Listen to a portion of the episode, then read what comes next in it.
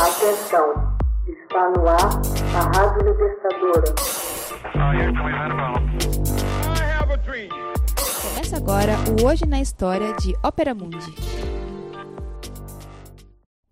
1 de fevereiro de 1979. Ayatollah Khomeini volta ao Irã para liderar a Revolução Iraniana. Em 1 de fevereiro de 1979, depois de 15 anos de exílio, o Ayatollah Rollah Khomeini, líder espiritual da comunidade xiita iraniana, retorna a Teherã, onde é recebido como um herói nacional. Perguntado ainda no voo sobre a sensação ao retornar do exílio, respondeu que sentia-se tranquilo Apenas dois meses depois, instaurariam uma república islâmica no Irã e liquidaria todos os principais atores do regime do Shah Reza Pahlavi. Khomeini, que recebeu o título de Ayatollah, um perito em religião e direito, em 1950, tivera de abandonar o país em 1964, quando a monarquia do Reza Pahlavi endureceu e a repressão política pela polícia Savak tornava-se feroz.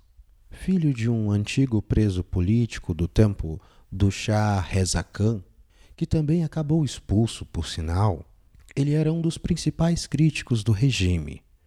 Primeiro, fugiu para o Iraque, de onde foi obrigado a sair a pedido do Shah passando a viver na França. Nessa altura, o governo francês propôs ao chá forjar um acidente fatal que acabaria com Khomeini. O chá rejeitou o plano, alegando que isso faria dele um mártir. O estopim da revolução foi uma manifestação pró-Khomeini realizada em janeiro de 1978 na cidade de Qom, um popular centro religioso xiita.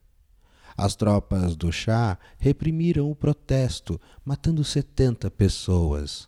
Do exílio, Khomeini ordenou que após 40 dias fossem realizadas cerimônias em memória dos mortos, como é a tradição da religião tradicional de seu país.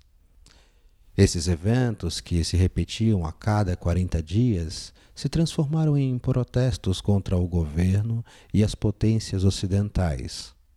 O governo impôs a lei marcial. Seguiu-se então uma greve geral que paralisou a economia do Irã. Em 16 de janeiro de 1979, o Shah e a imperatriz Farah deixaram o país e foram para o Egito, onde foram recebidos pelo presidente al-Sadat. Embora oficialmente estivessem apenas em viagens de férias, na realidade, a partida foi definitiva. A Revolução Popular, liderada simultaneamente pelos liberais, pela esquerda, pelo exército e pelos mulás que agitavam o país, havia expulsado o soberano enfim. A Revolução Islâmica no Irã levou ao poder um grupo de religiosos com um discurso anti-ocidental que influenciou toda a região e acirrou disputas com vizinhos. A mais grave delas, a guerra contra o Iraque, de 1980 a 1988, quando Saddam Hussein recebeu apoio em armas e dinheiro dos Estados Unidos, enviados pelo presidente Ronald Reagan, disposto a derrubar o regime do Ayatollah a todo custo. Porém, não conseguiu, e Khomeini morreu no poder em 1998. Hoje na História. Texto original Max Altman. Narração José Igor. Edição Laila Manuelle. Você já fez uma assinatura solidária de Opera Mundi? Fortaleça a imprensa independente. Acesse www.operamundi.com.br/apoio. São muitas opções. Você também pode fazer um Pix usando a chave apoie.operamundi.com.br. Obrigada!